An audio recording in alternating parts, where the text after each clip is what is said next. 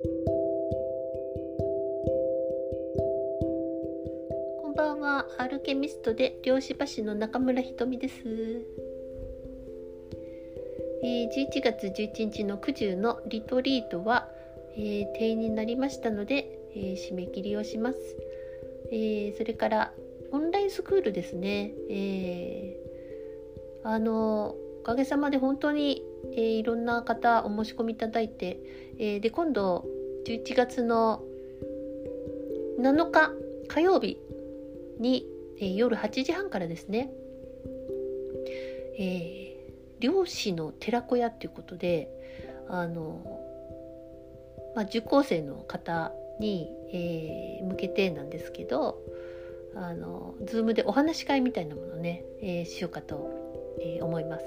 でまあ、あのやったことないんで私も。あのこんなに、えー、たくさんの人が Zoom にえー、いるみたいな。自分が主催でやったことないのでちょっとどういうどういう状況になるのかが読めないんですけれどもちょっと一回やってみて。それであの2回目からは入門講座を受けた方も、えー、入っていただけるように、えー、できればいいなみたいな感じでね、え思ってます。えー、ちゅうことでですね、え今ねあの話したいこといろいろいっぱいあるんですよ。ただその周波数が、えー、えらいあちこちバラバラな話 なのでちょっとですねあのあんまりにも、えー、重たい方に引っ張られそうな話っていうのはあちょっとね厳選してる感じですかね。まあ、とはいえね真実を、えー、話していく、えー、ということで、まあ、本当いろいろねあの考えます。何を、えー、話すのか。あ直感的なものはねまだ本当あと、えー、何倍も降ってきてるんですけれども、えーまあ、そういう話をね、あのー、まあ、この公共の場じゃないところではねどんどん話していっているんですけれども、えー、ちゅうことですね。今日の話はですね、えー、今日のお題はですね「私を見張る私」つうことで、えー、お話ししたいと思います。えー、皆さんどうですか？自分を見張ってる自分っていないですか？なんかちょっと横になってゆっくりしててもいやそんなことしてちゃダメじゃないとか なんかやれとかね。無駄な時間だろうとかあのそんな暇があるんだったらあれをしろこれをしろとかってね自分を見張ってる自分がいつもこの脇にいる感じがないですかね。えー、ちょっと空いた時間があると、えー、罪悪感を感じる時間になってしまうっていうね、えー、それってなんか本当にしんどいですよね。もうだから何て言うのかな身も心も休まらないみたいなね、えー、例えば旅先でゆっくり温泉に入っててもで、えー、ちょっとホッとできたなと思ってもなんかもう端からね、えー、また何かやれみたいな。そんなこんなことしてていいのかみたいなね。責め立てて、えー、罪悪感を煽るような、え自分がいるのはなぜだろうみたいなね、えそんな感じなんで、まあ、体はだるいし頭はパンパンだし、えーイライラするしみたいな余裕がないみたいなね。えー、そういう状態なのになぜか誰かがせっつくんですよね自分をね。あせっつくってこれ福岡のことですか？大丈夫ですか？つっつくみたいなね、えー、誰かがいるわけですよ。鬼のような誰かがいるわけですよ。もうこれねめっちゃ私もめっちゃこれすっごいありましたね。これ何回も 何回もあの出てきてその度向き合ってみたいなことを、えー、やってですね。今だいぶいいんですけどやっぱこれすごい根っこ強いんですよね。えー、本当にあのリラックスって何だろうって思ってました。前は、まあ、例えばマッサージとか行ってもなんか全然こう何ちゅうのかなリラックスしてくださいって言われてもリラックスできないって 何ですか？みたいな。力抜いてるんですけどみたいな。いうことってねすっごいありましたね。えー、どうでしょうかね？皆さんそういうことってありますか？多くの人が「うんうん」って言ってるような気がします。もう何でしょうねこうその染みついた、えー、まあなんかは働かざる者食うべからずの延長線なのかなんていうか何もやってない休んでいることへの罪悪感ってうん、まあ、私たちの世代だけじゃねもっと前の世代からですよね。えー、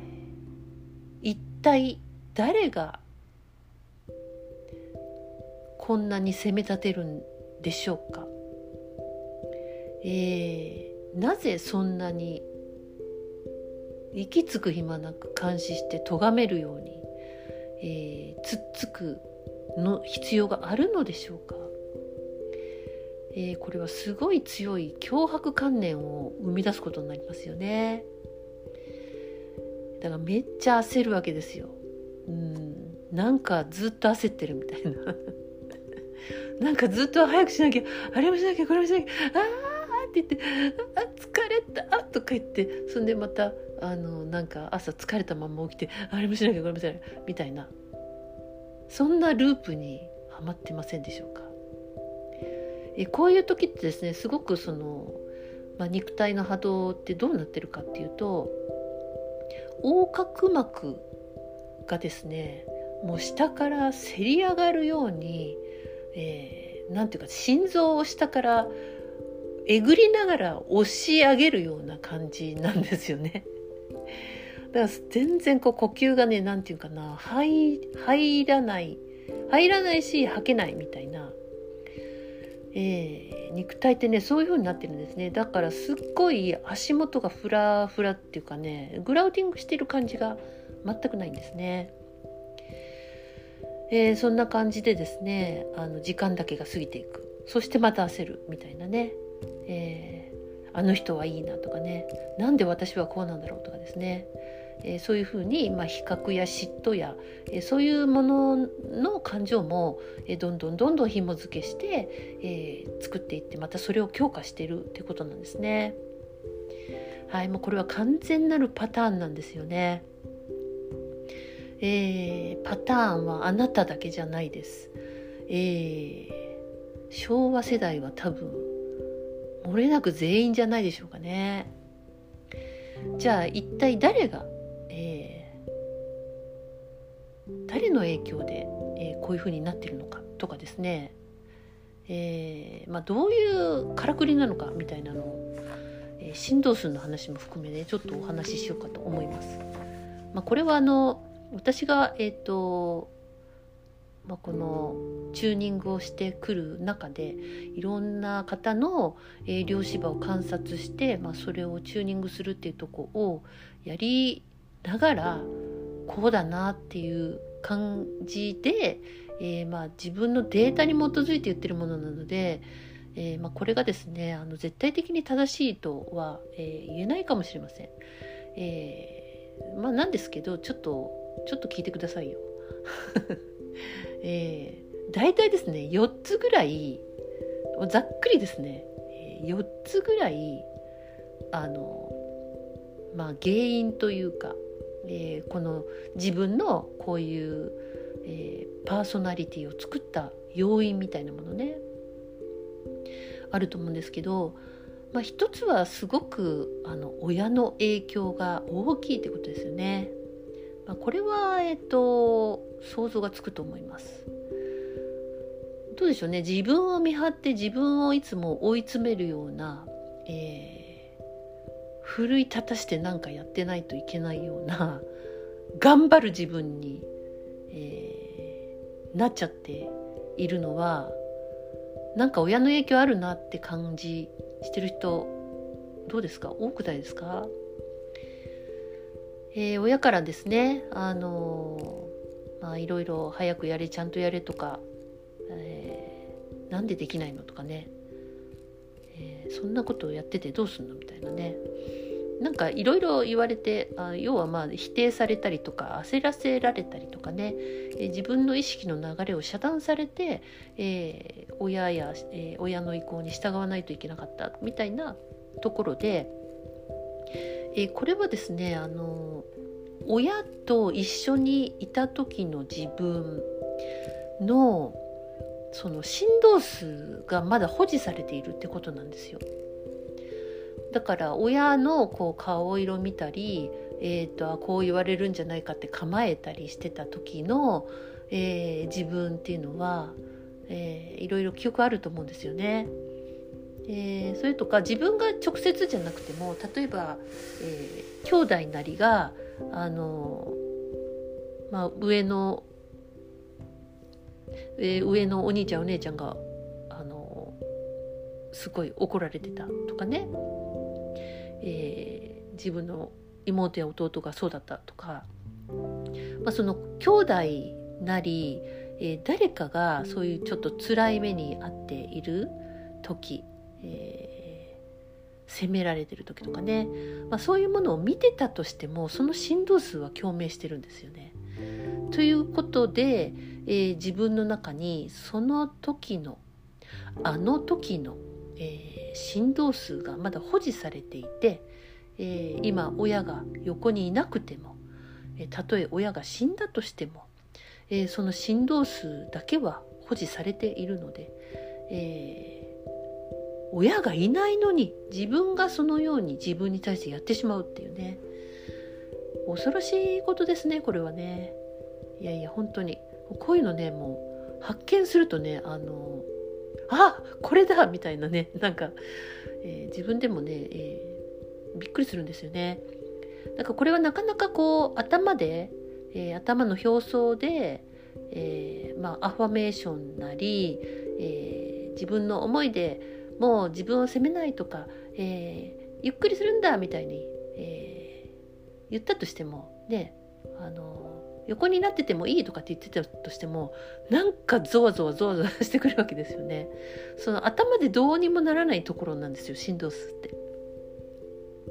えそれからまあ2つ目に考えられることとしては、まあ、その時の社会意識ですねが皆さんが育った中でそのまあ昭和のその時ですよ、えー、の社会意識っていうのは、まあ、あなたの親と同じような意識えだったと思うんですよね。まあ、それによって、えー、親も影響を受けていたりとか、えー、もっとその社会全体でその脅迫観念、えー、しつけるとかあのなんか、えー、な怠けてるっていうふうにね余白の時間を与えない怠けてるっていうふうに決めつけたりとかいうのがその社会全体でも強化していったんですよね。で、えっと、大体ですねあの人はそう人のパターンとしてですね、えー、10歳ぐらいまでまあ78歳ぐらいまででもうほぼ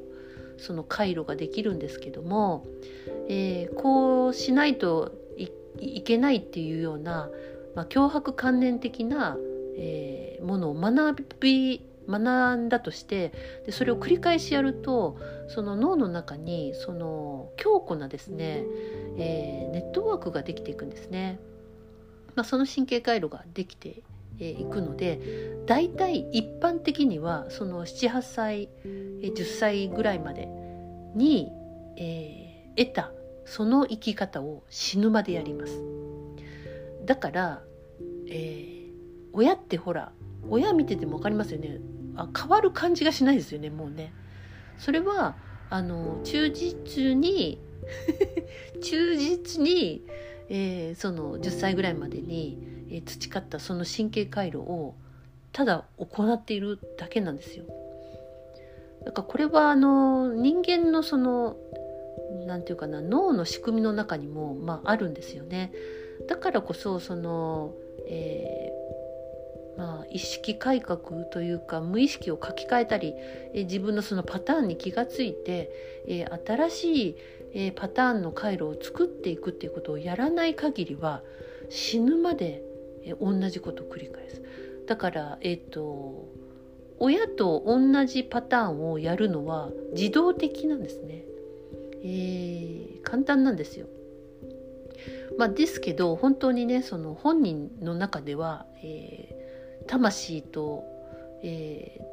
ー、意識あ意識まあ大脳ですよね、えー、大脳とあの無意識の小脳が乖離してしまう感じになって非常に辛い人生になると思います。あとね3つ目に考えられることは、まあ、親のせいにしたりの社会親のせいにしたり社会のせいにしたりあのまあしますけど自分もそれを繰り返しやったってことなんですよね。えー、自分もその親の、えー、パターン気に入らないけどそうじゃないと生きていけなかったので それをとりあえず受け入れてやってみて、えー、やってみたらそれは定着しちゃってそれを繰り返しやっちゃったっていうことなんですね。えだからみんな同じような意識を持ってその脅迫観念の意識を持ってみんなねプロ級なんですよ。プロ。脅迫観念のプロ。嫌ですよね。っていうかもう完全に私こうでしたね。もう本当に。もうどこまで自分を追い詰めていじめてひどい扱いするんだみたいな、えー、本当になんかねちょっとずつ気づけているっていうまだ段階ですよ。本当。プロ級なんです、えーね、プロって何だと思いますか？プロってですね、えー、非常に難しいことをいとも簡単にやるんですよね。えー、私たちはその脅迫観念の中で必死になって頑張って生きる、えー、横になることも許さず生きるみたいなことってもう相当繰り返しして、えー、自然とできるようになったんですプロに。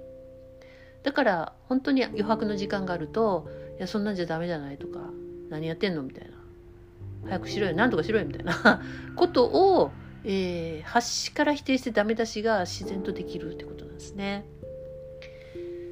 えー、こんなプロ嫌ですよね でもすっごい難しいこともプロになっちゃえた なっちゃえたっていうことなんですね。ってことはねあの、えー、自分を、えー、大切にするとか、えー、自己肯定していくっていうのも練習してプロになればできるってことなんですよ。え、これはちょっとその振動数の書き換えとかは必要になると思いますけれども、え、だからこそ自分のパターンに気がつく気がつかないとね変えていけないんでねなかなかね、え、っていうのが大切かなと、えそれからですね4番目はですね、えなんとこれはですね素粒子の応援が入ってるってことなんですね素粒子の応援ってなんだよってことですよねえー、自分が横になりたいのにそれを止める素粒子の応援ってなんだよみたいな感じだと思うんですよね。えー、なんですけどそのさっき言いましたみたいに、